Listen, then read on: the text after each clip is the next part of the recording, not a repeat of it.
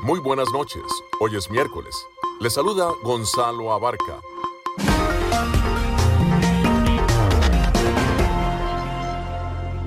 Damos la bienvenida a todos aquellos oyentes de Enlace Internacional. En esta franja nocturna estamos hablando de noticias internacionales, algunas entrevistas y un poco de música.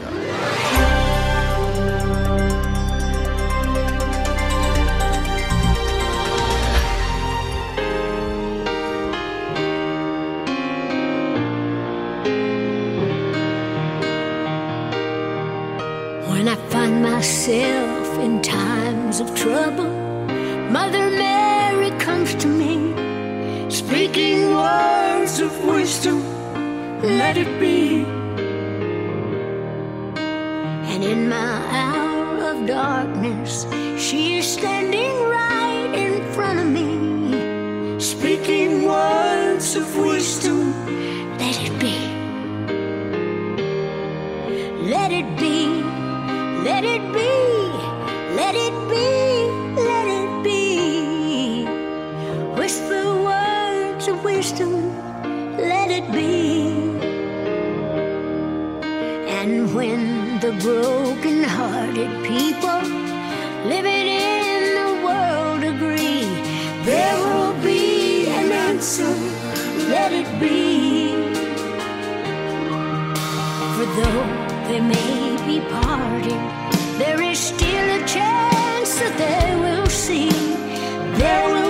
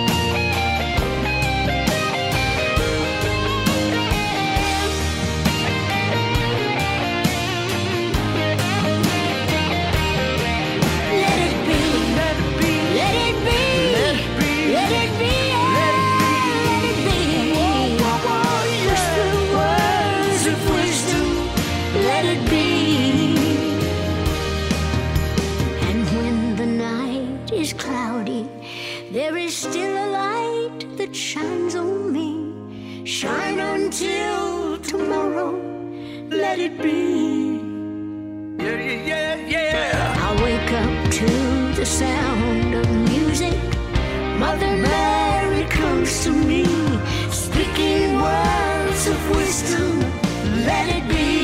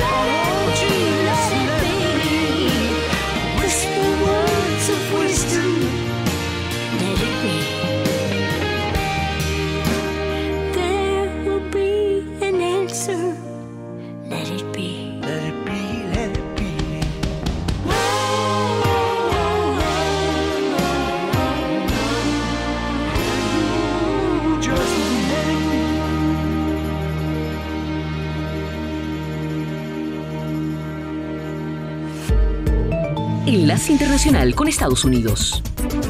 El presidente de la Cámara de Representantes de Estados Unidos, Kevin McCarthy, anunció el martes que los legisladores iniciarían una investigación de juicio político contra el presidente de Estados Unidos, Joe Biden, avanzando en lo que sería una investigación sobre las acusaciones de que Biden se había beneficiado de los negocios de su hijo Hunter Biden en el extranjero. El legislador republicano indicó que han descubierto el presidente Biden mintió al pueblo estadounidense sobre su propio conocimiento de los negocios de su familia en el extranjero. Testigos presenciales han declarado que el presidente participó en múltiples llamadas telefónicas y tuvo varias interacciones. Varias comisiones de la Cámara aún tienen que encontrar pruebas que respalden esas afirmaciones.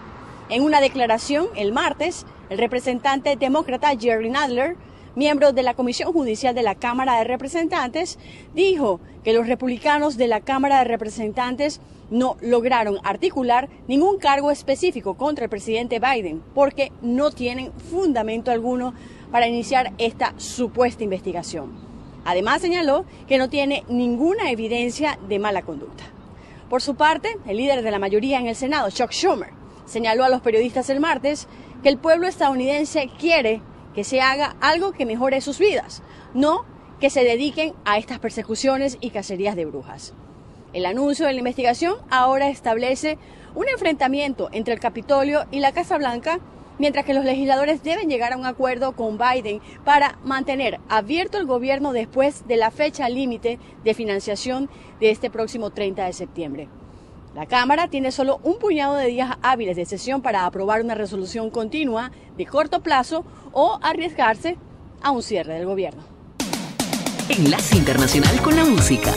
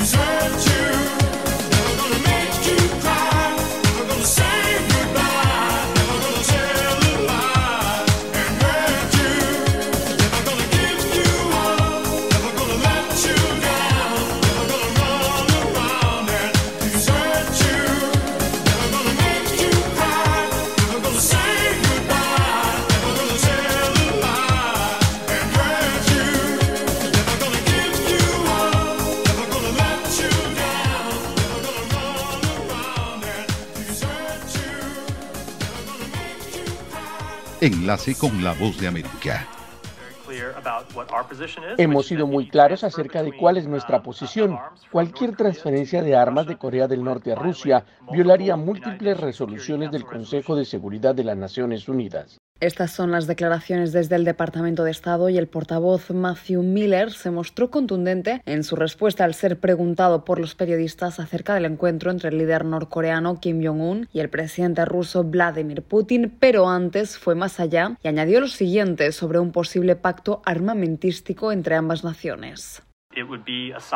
Sería una señal del estado desesperado en el que se encuentra el gobierno ruso después de un año y medio de esta guerra que ha estado llevando a cabo sin éxito contra Ucrania y vigilaremos lo que suceda y lo que no sucederá no dudaremos en tomar medidas para responsabilizar a quien sea necesario si es necesario. Pese a las advertencias de Estados Unidos y Occidente, los líderes de Corea del Norte y Rusia se reúnen hoy en una base espacial ubicada en el lejano oriente ruso para trazar los detalles de un intercambio de armas y tecnología militar, mientras que en suelo norcoreano muy cerca de la capital, Pyongyang, lanzaron por primera vez en ausencia del líder Kim dos misiles balísticos de corto alcance. Durante su cita, el líder de Corea del Norte ofreció todo su respaldo a Vladimir Putin en lo que denominó su lucha sagrada con Occidente, mientras que el presidente ruso se comprometió a ayudar a Corea del Norte a lanzar satélites. En su encuentro, ambos dirigentes hicieron gala y muestra de su buena sintonía y compromiso mutuo en un esfuerzo por manifestar la unión de sus países. Durante un almuerzo, Kim Jong-un no dudó en brindar por la salud de su aliado y vaticinó la victoria de Rusia, asegurando que se proclamará vencedora del mal en la guerra contra Ucrania.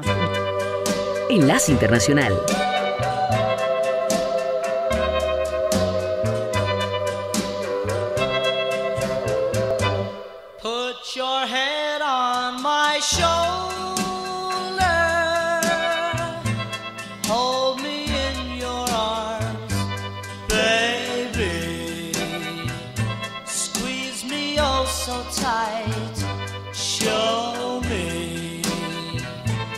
That you love me too. Put your lips next to mine,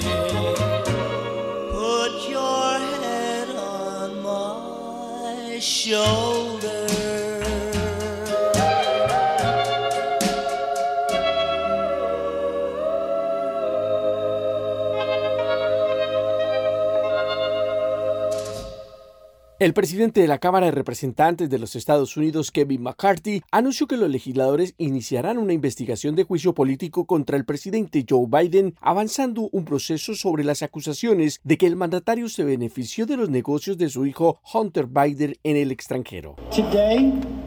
Hoy estoy ordenando a nuestro comité de la Cámara de Representantes que abra una investigación formal de juicio político contra el presidente Joe Biden. Estas son acusaciones de abuso de poder obstruccionista. Testigos presenciales han testificado que el presidente Biden participó en múltiples llamadas telefónicas y tuvo múltiples interrelaciones. Las cenas resultaron en automóviles y millones de dólares que fueron a parar a sus hijos y a los socios comerciales de su hijo, dijo McCarthy en conferencia de prensa el martes.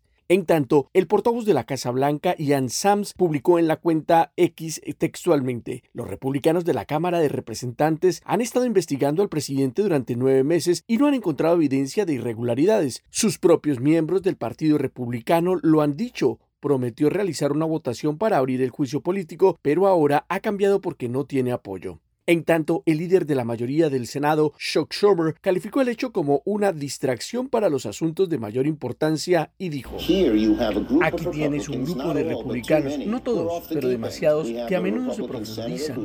Tenemos a un senador republicano que está reteniendo a todo nuestro nombramiento militar. Ahora tenemos un grupo de republicanos y McCarthy parece que los deja ir. Y uno de los absurdos de que deroguen a un presidente cuando tenemos tantas otras cosas que tenemos que hacer. Dijo. El anuncio de la investigación también establece un enfrentamiento entre el Capitolio y la Casa Blanca, ya que los legisladores deben llegar a un acuerdo con el presidente Biden para mantener abierto el gobierno después de la fecha límite de financiación del 30 de septiembre. La Cámara de Representantes de mayoría republicana tiene apenas unos pocos días hábiles de sesión para abordar una resolución a corto plazo o resolución continua o arriesgarse a un cierre del gobierno que de producirse los comités de las cámaras de representantes no podrían trabajar en una investigación de juicio político.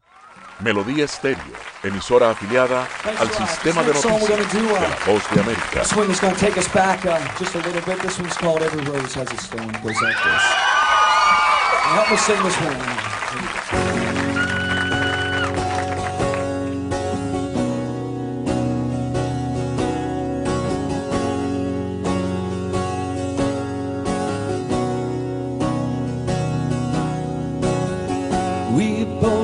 And still in the dead of night. Although we both lie close together, we feel miles apart inside.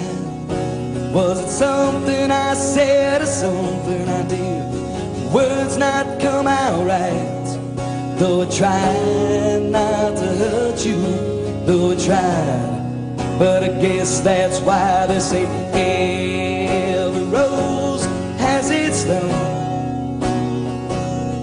Just like every night has its dawn. Just like every cowboy sings a sad, sad song. Every rose has its yeah,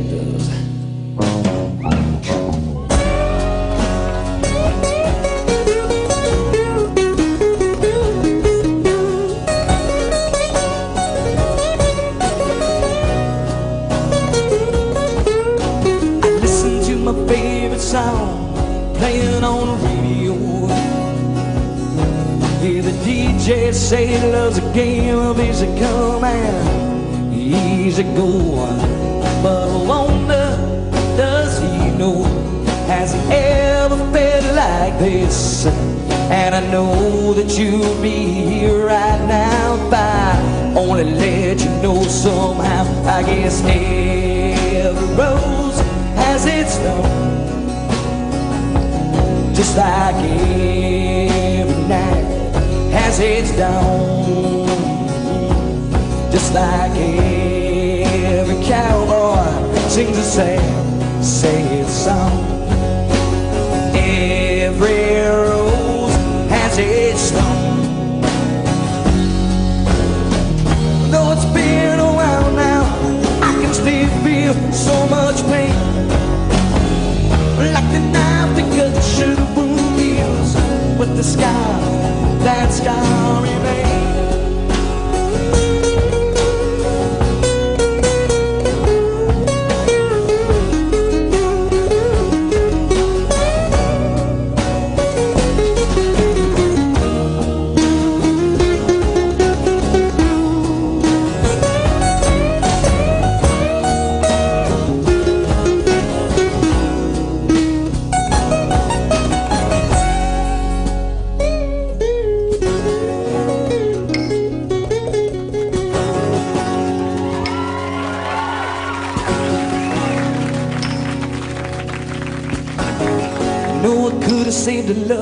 Night if I know what to say.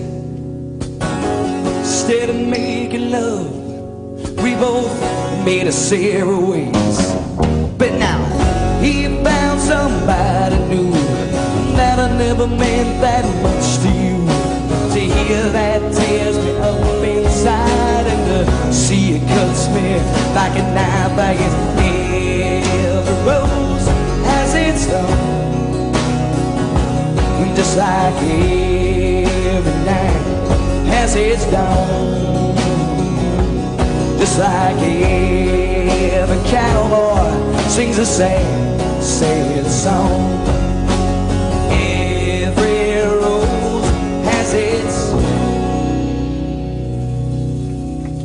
Los planificadores militares del Pentágono ya no se limitarán a desplegar fuerzas y capacidades para defender a Estados Unidos y sus aliados en el ciberespacio. El Departamento de Defensa dio a conocer una versión no clasificada de su estrategia de ciberseguridad actualizada, pidiendo a las fuerzas cibernéticas de la nación que busquen y se enfrenten persistentemente a los adversarios, incluidos China y Rusia, así como a organizaciones terroristas y grupos criminales transnacionales para minimizar las amenazas a Estados Unidos. En la presentación, el Pentágono también enfatizó en la necesidad de trabajar con una variedad de socios en todo el gobierno de Estados Unidos e incluso con el sector privado para garantizar que los esfuerzos cibernéticos de Estados Unidos no se desperdicien. Las capacidades cibernéticas mantenidas en reserva o utilizadas de forma aislada tienen poco efecto disuasorio por sí solas, según la estrategia no clasificada. La publicación de la versión no clasificada de la Estrategia Cibernética 2023 del Pentágono se produce más de tres meses después de que la versión clasificada fuera compartida con los legisladores estadounidenses. En ese momento, el Pentágono dijo que la nueva estrategia haría que las fuerzas cibernéticas estadounidenses hicieran campaña en y a través del ciberespacio por debajo del nivel de conflicto armado para reforzar la disuasión y frustrar a los adversarios. El concepto descrito por altos funcionarios de ciberdefensa como compromiso persistente ha sido expuesto repetidamente. El Comando Cibernético de Estados Unidos anunció el martes que uno de sus equipos acababa de completar una operación de dos meses de duración en Lituania, trabajando con el aliado de la OTAN para buscar e interrumpir o minimizar las amenazas a las redes pertenecientes al Ministerio del Interior. Según funcionarios del Cyber Command, se han producido al menos 50 despliegues de este tipo en unos 23 países desde 2018. La nueva estrategia cibernética del Pentágono también incorpora lecciones de la invasión rusa a Ucrania, en particular el fracaso del Kremlin hasta ahora en utilizar sus capacidades cibernéticas en su beneficio. Pero si bien la nueva estrategia describe la amenaza cibernética de Rusia como aguda, señala a China como el desafío más importante. Yoconda Tapia, Voz de América, Washington. Ahora, las noticias de Colombia y el mundo llegan a www.cdncol.com. Somos cadena de noticias y el portal digital de las Américas. Noticias, deportes, salud, entretenimiento, análisis, América Latina y el mundo, radio y televisión en vivo, cadena de noticias. Cadena de noticias. La pobreza infantil aumentó y el ingreso promedio por vivienda disminuyó el año pasado, mientras cesó la asistencia económica por la pandemia y la inflación siguió aumentando, según cifras de la Oficina del Censo. Al mismo tiempo, la tasa oficial de pobreza para estadounidenses de raza negra bajó a su menor nivel y la desigualdad de ingresos disminuyó por primera vez desde 2007 si se toman en cuenta los ingresos antes de impuestos, informa la agencia AP. No obstante, la desigualdad económica aumentó si se toman en cuenta los ingresos después de impuestos, otro resultado del fin de los créditos fiscales de la pandemia, según informes de la Oficina del Censo sobre ingresos, pobreza y seguro de salud. Dichos análisis reflejan las tendencias contradictorias que afectan la economía estadounidense. Por un lado, un robusto mercado laboral y un aumento anual de los trabajadores a tiempo completo, pero por otro, una inflación creciente y el fin de la asistencia económica otorgada durante la pandemia. En respuesta al COVID-19, el gobierno federal estadounidense expandió el crédito fiscal infantil y envió cheques a personas afectadas por la crisis, lo cual redujo los niveles de pobreza en 2021. La expansión del crédito fiscal infantil expiró a fines de ese año y otras prestaciones ofrecidas en ese periodo expiraron el año pasado. Como resultado, la medida suplemental de pobreza para niños creció poco más de 7 puntos porcentuales a 12.4% en 2022. El ingreso promedio por vivienda en 2022 fue de 74.580 dólares, una disminución de 2.3% respecto a 2021. Los estadounidenses de ascendencia asiática fueron quienes tuvieron el ingreso anual promedio más alto, con casi 109 mil dólares, mientras que los de raza negra tuvieron el más bajo, con 53 mil dólares. La tasa oficial de pobreza fue de 11,5% y para los de raza negra fue de poco más del 17%, que no obstante es la menor desde que se llevan estos registros. La medida de pobreza suplemental fue de 12.4%, un aumento de 4.6% respecto a 2021. La Oficina del Censo difunde dos indicadores en esta área. La medida oficial de pobreza se basa en recursos monetarios netos y la de pobreza suplemental incluye tanto ingresos como otros beneficios, pero le resta desembolsos necesarios como impuestos y gastos médicos. Con la nota económica desde Washington, Leonardo Bonet, Voz de América.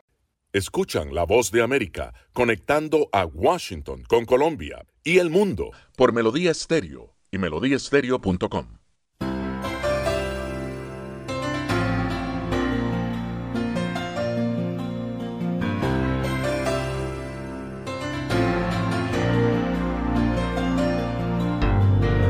Tonight it's very clear as we're both lying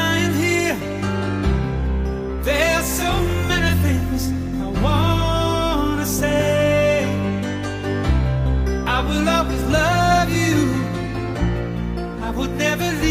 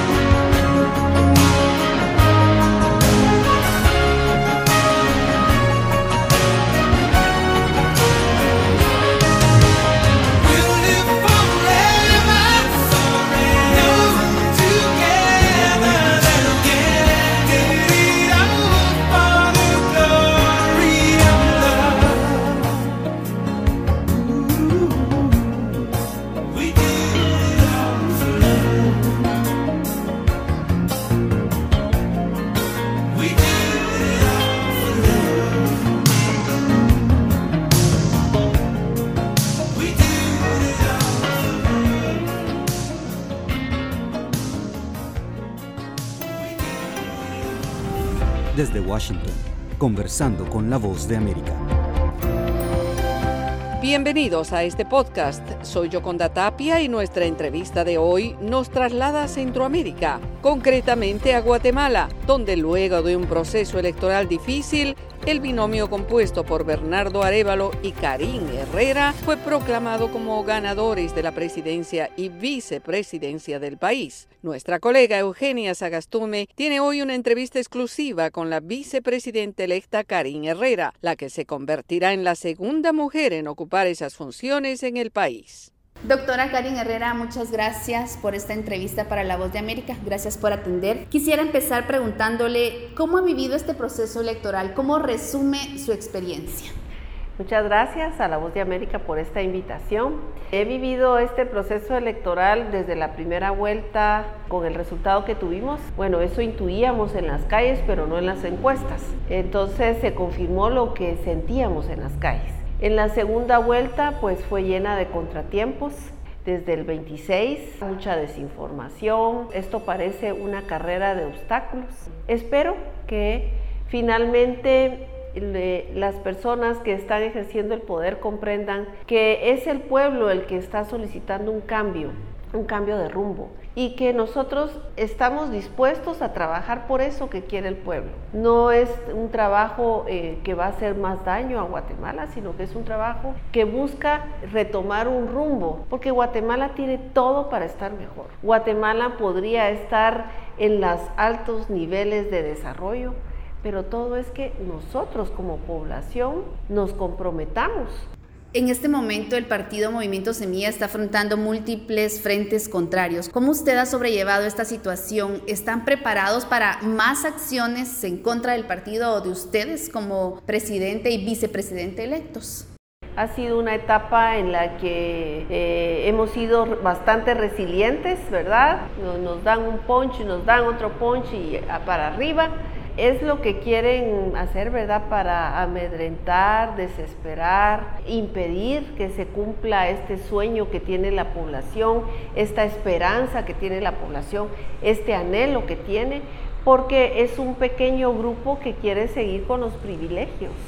Y es algo que la población ya no quiere. La población quiere que el dinero público se utilice para lo que se tiene que utilizar. Y, es a eso a lo que nosotros nos queremos dirigir. Ha sido un proceso bastante complejo, el perder privacidad porque ahora ya tiene uno un gran círculo de seguridad, el tener esa incertidumbre de será posible que, que se llegue a esos extremos de atentar contra la vida de uno. Uno se cuestiona, ¿verdad? Dice, pero si yo no quiero nada malo yo lo único que quiero es trabajar por el pueblo. Eh, y uno dice, pero si es tan fácil que si uno tomó el camino equivocado, uno pueda, eh, como con el Waze, ¿verdad?, redirigir la dirección y tomar el camino correcto. Eh, es solo cuestión de voluntad y de decisión. Yo pienso que toda persona electa para el siguiente periodo y los que actualmente están, por ejemplo, en el Congreso, o en el Ejecutivo tienen la posibilidad en este momento de decidir, a partir de hoy voy a trabajar por el pueblo y mis intereses personales van a quedar en un baúl guardados. Es cuestión de decisión. Tan fácil lo veo, pero quizá tan difícil de que suceda. Yo la veía en la conferencia recién el resultado del Tribunal Supremo Electoral y se le llenaban los ojos de lágrimas cuando escuchaba hablar al presidente electo Bernardo Arevalo. Quiero preguntarle cuáles son los puntos principales en los que se basará el apoyo suyo al presidente electo. El compromiso, ¿verdad? El, el gran compromiso porque materialicemos ese plan de gobierno. Ese plan de gobierno que es pequeñito con relación a todo el abandono que hay en todo el país pero es un plan de gobierno que tiende la mano a aquellos que han estado abandonados, olvidados, excluidos por años y décadas. Eh, esa gente que, quizá ya se acostumbró a la indiferencia, pero que, ¿por qué no? Puede sentir esa mano que se tiende a, tienes derecho a vivir mejor. Es que no se quiere nada malo No se dice, ¿verdad? Que bueno, queremos que todos sean millonarios en Guatemala, no. Pero sí que vivan en condiciones dignas. ¿Por qué no? ¿Por qué eh, un niño en desnutrición tiene que vivir en la calle? ¿Por qué un niño en desnutrición no puede tener en su casita, por muy sencilla que sea, un piso cementado? ¿Por qué no puede tener agua apta para consumo humano? Lo debe tener. A veces ese niño o niña en desnutrición no muere porque por la desnutrición propiamente, sino por una diarrea porque consumió agua que no es apta para consumo humano. Estas metas eran metas que debieron cumplirse en el año 2000. Eran los objetivos del milenio. Y han pasado 23 años y sigue una brecha pendiente pendiente inclusive con saneamiento ambiental, más de un 50%, con alcantarillado, más de un 50%. Y uno dice, pero si todas estas personas que han sido electas han tenido la oportunidad de trabajar por su pueblo, pero ¿qué ha pasado? ¿Verdad? Y uno dice, es, es tan fácil trabajar por el pueblo, solo es cuestión de que uno quiera hacerlo y que renuncie a esas tentaciones. Doctora, ¿cómo evalúa la participación de la mujer en la política y cómo espera que esto cambie a su llegada al Ejecutivo? Tenemos varias representantes y siempre lo he dicho, uno como representante tiene la oportunidad de dar lo mejor que pueda. Y ese legado o esa mm, estafeta puede ser de mucha honra o de mucha deshonra. Creo que no depende de si uno es hombre o mujer, porque al final es la persona. Pero nosotras tenemos un doble compromiso, porque cada una de nosotras representa a muchas mujeres que no están en nuestro lugar. La mayoría de la población en Guatemala somos mujeres. Por ejemplo, la mayoría de la población estudiantil en la U pública, mujeres. En esa medida proporcional deberíamos estar representadas, pero no es así. Entonces, cuando accedemos a un puesto de representación, deberíamos tener, debemos tener el compromiso de dar nuestro mejor papel, nuestro mejor servicio, de nuestros valores y principios que estén al 100, fortalecernos mucho, porque si lo hacemos mal, como ha pasado, menos se va a confiar en nosotras, porque con nosotras es una gran lupa de este tamaño. Un pequeño error es visto así, porque somos menos y es más fácil monitorearnos. Eso no quiere decir que tengamos excusa para hacer las cosas mal. Así que quienes nos han representado y son mujeres, es posible reencauzar el camino. Muchas veces me dicen, hay que tener cuidado con señalar a las otras compañeras, porque ellas están siendo instrumentalizadas. Y yo pienso que, bueno, uno también nunca es totalmente ingenuo. Uno también tiene la posibilidad de renunciar, si esa es la condición para que uno permanezca en una posición de poder, o denunciar, o hacer lo que se debe hacer. Usted será la segunda mujer vicepresidenta de Guatemala, sin embargo, por lo que mencionaba, me imagino el antecedente de la ex vicepresidenta Roxana Valdetti le deja un reto aún mayor de cómo las mujeres pueden y deben gobernar porque solo hemos tenido una vicepresidenta y como le digo, la lupa es así. Hemos tenido varios vicepresidentes, varios presidentes, han sido hombres y también han cometido sus errores, pero es más fácil solo ver cuando solo ha sido una persona. Eso no justifica lo que sucedió, pero sé que nosotras tenemos que estar conscientes del papel que tenemos que ejercer. Claro que uno no es monedita de oro y que le va a caer bien a todo el mundo, pero sí, yo a mi equipo, a mi círculo cercano le digo, si en algún momento ven que yo estoy por ahí subiéndome a las nubes o mareándome en el ladrillo, por favor aterrícenme, porque me tienen que recordar cuál es mi función. Mis hijos me lo dicen, mamá, esto es superior a ti y tenés ahí un largo camino para recorrer. A nivel general, las mujeres tenemos menores oportunidades y mayores amenazas. ¿Tiene pensado algún plan para fortalecer la protección de la mujer y la igualdad de género? Claro, a través de la SBET pensamos trabajar, eh, tenemos el plan para fortalecer estas medidas de seguridad. Eh, claro, este trabajo no puede ser en solitario, necesitamos de la participación y el apoyo del sistema, del organismo judicial porque tenemos, por ejemplo, situaciones penosas de niñas que son abusadas, quedan embarazadas y sus casos se resuelven cinco o seis años después y mientras transcurre ese tiempo ellas quedan condenadas, una palabra muy fuerte, a seguir viviendo o en la misma casa o en la misma comunidad que su agresor. Y esto es muy duro, es muy fuerte. Las, ellas siguen siendo víctimas de un sistema que es indiferente y esto tiene que cambiar. Y a través del Congreso hay muchas posibilidades, a través de iniciativas de ley, que están ahí engavetadas y que solo necesitan la voluntad política de estos políticos que nos dijeron que querían trabajar por nosotros para avanzar en esos temas.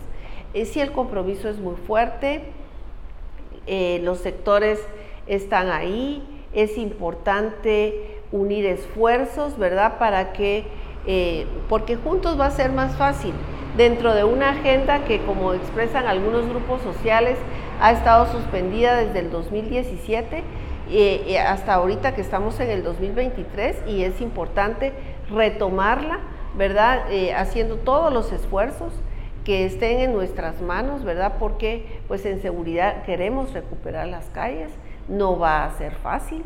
Se venía trabajando como país en eso, pero en el gobierno anterior al presente se destruyó bastante de lo avanzado y mucha gente muy experimentada fue destituida. Es un gran reto volver a retomar esto y volver a empezar. Pero confiamos en la resiliencia y en que vamos a tener éxito. ¿Cuál es su principal reto al frente de la vicepresidencia?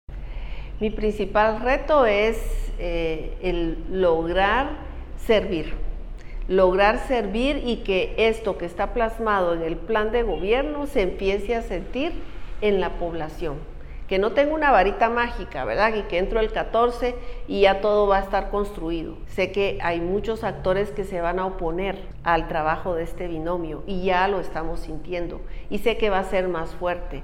Y el gran reto es que a través de este diálogo nacional que se pretende establecer, se pueda sensibilizar a algunos de estos opositores, lo ideal es que la mayoría, en que por qué no darle una oportunidad al país para avanzar. Con esto de las amenazas recién eh, publicadas, ¿tiene usted temor por su vida? Mucho temor, trato de no, de no instalarlo en mi vida, pero sé que la posibilidad existe porque parecen estas personas muy desesperadas y lo estamos viendo con todas estas medidas ilegales a las que se les está dando trámite y esto muestra desesperación porque ya no se respeta la ley. ¿Alguna vez imaginó ser vicepresidenta de nuestro país? Nunca me imaginé ser vicepresidenta, no estaba en mi plan. Yo de niña sí jugaba con un micrófono y me ponía frente a hacer estilo karaoke frente a un espejo o eh, como maestra siempre tenía mi pizarra y a mis vecinos los invitaba a darles clases, no sé clases de qué les daba, pero eso sí lo tenía claro, pero como vicepresidenta no. Siempre tuve un sueño, de mejores oportunidades para otros y creo que este fue el camino para ayudar y colaborar en ese sentido.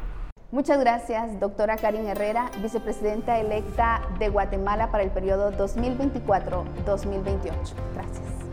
Era la entrevista exclusiva de Eugenia Sagastume en Guatemala con Karin Herrera, la vicepresidenta electa. Gracias por su sintonía. Los invito diariamente a este nuestro podcast y por supuesto síganos en nuestra página web, las redes sociales y el canal de YouTube. Hasta pronto. Desde Washington les saluda Gonzalo Abarca para invitarlos a escuchar Enlace Internacional con la voz de América lunes a viernes, 7 de la noche, por Melodía Estéreo y en simultánea por melodíaestéreo.com.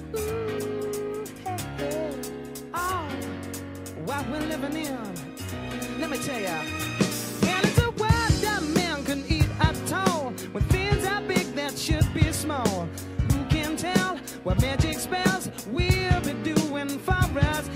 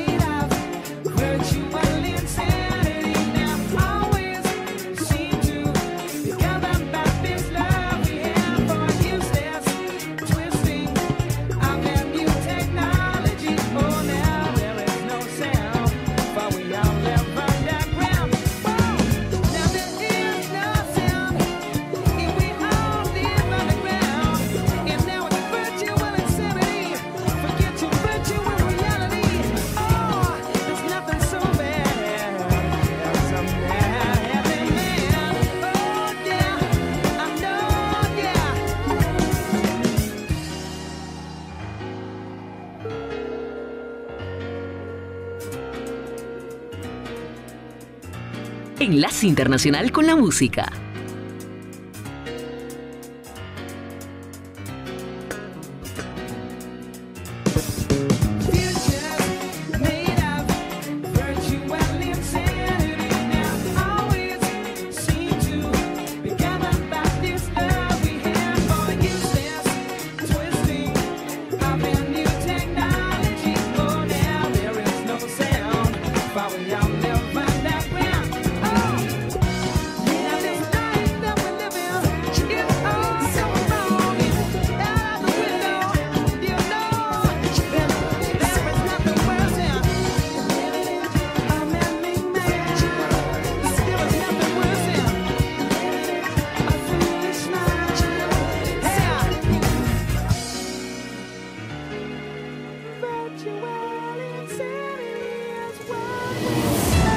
Ahora nos vamos a la sala de redacción de La Voz de América.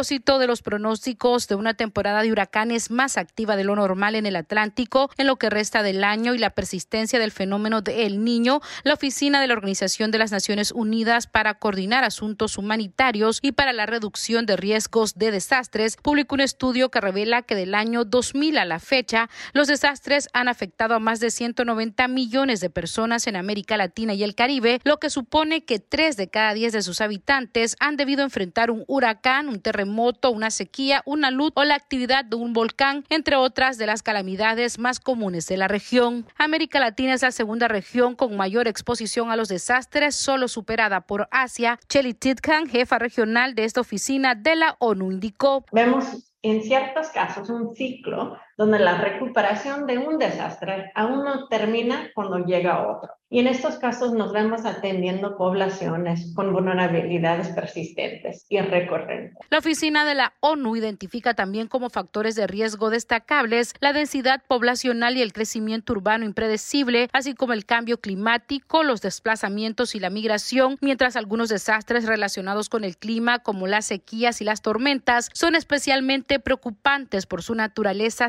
cíclica y el aumento en su frecuencia e intensidad. Nahuel Arenas, jefe de la oficina de la ONU para la reducción de desastres en las Américas y el Caribe, explicó cómo la acumulación de riesgo está alcanzando niveles, te diría, inimaginables. Tenemos que entender cómo está eh, aumentando los niveles de vulnerabilidad. No obstante, el informe recuerda que no todas las amenazas o fenómenos naturales resultan en desastre. Sala de redacción, Voz de América. Melodía Estéreo, emisora afiliada al sistema de noticias de la Voz de América.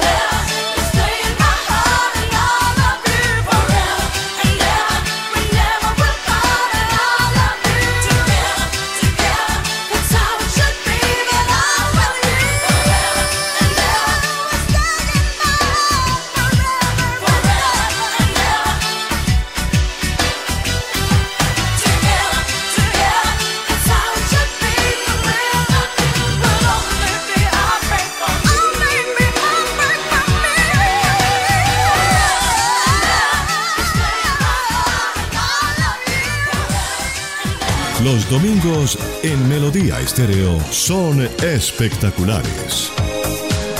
Escuche a la una de la tarde Flashback. Flashback con las anécdotas, comentarios y la historia de las canciones. Este domingo a la una de la tarde, Flashback. Una buena disculpa para escuchar la radio de talento. Con la conducción de Jimmy Villarreal. Melodía Estéreo, la radio que usted definitivamente quiere escuchar por ser única.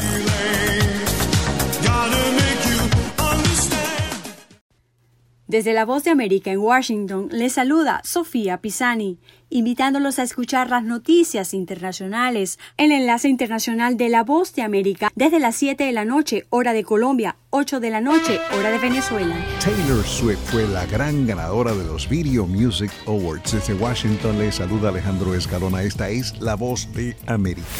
Anoche Taylor Swift fue la gran ganadora de la velada, recibió varios premios MTV que incluyen Artista del Año, Canción del Año y Video Pop por Antihéroe. El video también ganó por cinematografía y efectos visuales y además la gira Eras ganó por Show del Verano. Por otra parte, Shakira recibió el premio Video Vanguardia e interpretó un popurrí bilingüe de sus éxitos impresionantes. La Shakira, la estrella mexicana de 24 años, Peso Pluma, participó en la ceremonia de entrega. Mañana hablamos de él. Los VMA, que se pasaron, por cierto, de la hora prevista, se llevaron a cabo en el Prudential Center en Newark, Nueva Jersey. Tres osos panda, de hecho una familia entera, del zoológico de Washington regresarán a su país de origen en cumplimiento de un acuerdo con la Asociación para la Conservación de Vida Silvestre de China.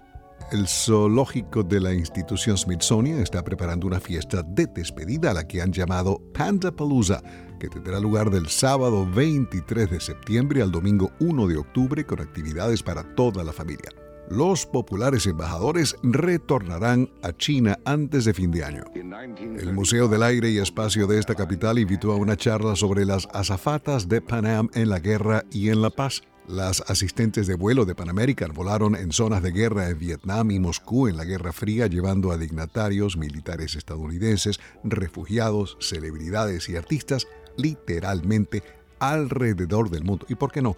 En la imaginación también de cineastas como Stanley Kubrick. La charla tendrá lugar en el Museo del Aire y Espacio el 26 de octubre. En el Centro Kennedy para las Artes Escénicas de esta capital, Judy Collins compartirá escenario con la jazzista Madeleine Peru y la Orquesta Sinfónica Nacional dirigida por Steven Reinicke para cantar y contar anécdotas. Judy Collins es la compositora del álbum Wildflowers. Peru comenzó su carrera en París. El concierto será el miércoles de la próxima semana, el 20 de septiembre, cinco días antes pasado mañana viernes, es decir. Blondie actuará en la capital del estado Maryland, Annapolis, que hace tiempo fue capital del país. El grupo se presentará con Thomas Dolby y Jeffrey Steele en el Annapolis City Dock como parte del Festival de Cantautores de Annapolis. Este segmento llega a ustedes por Voz de América Radio Entretenimiento. Se despide Alejandro Escalona. Será hasta mañana. Se nos agotó el tiempo. Regresamos mañana a un nuevo Enlace Internacional con la Voz de América por Melodía Estéreo y melodíaestéreo.com. Gracias por su sintonía. Enlace Internacional es una producción de cadena de noticias. Editores Jorge Pérez Castro y Gabriel Villarreal Ángel. Periodista Sala de Redacción de La Voz de América. Voiceover Gonzalo Abarca. Producción ejecutiva Jimmy Villarreal. Síganos en www.cdncol.com.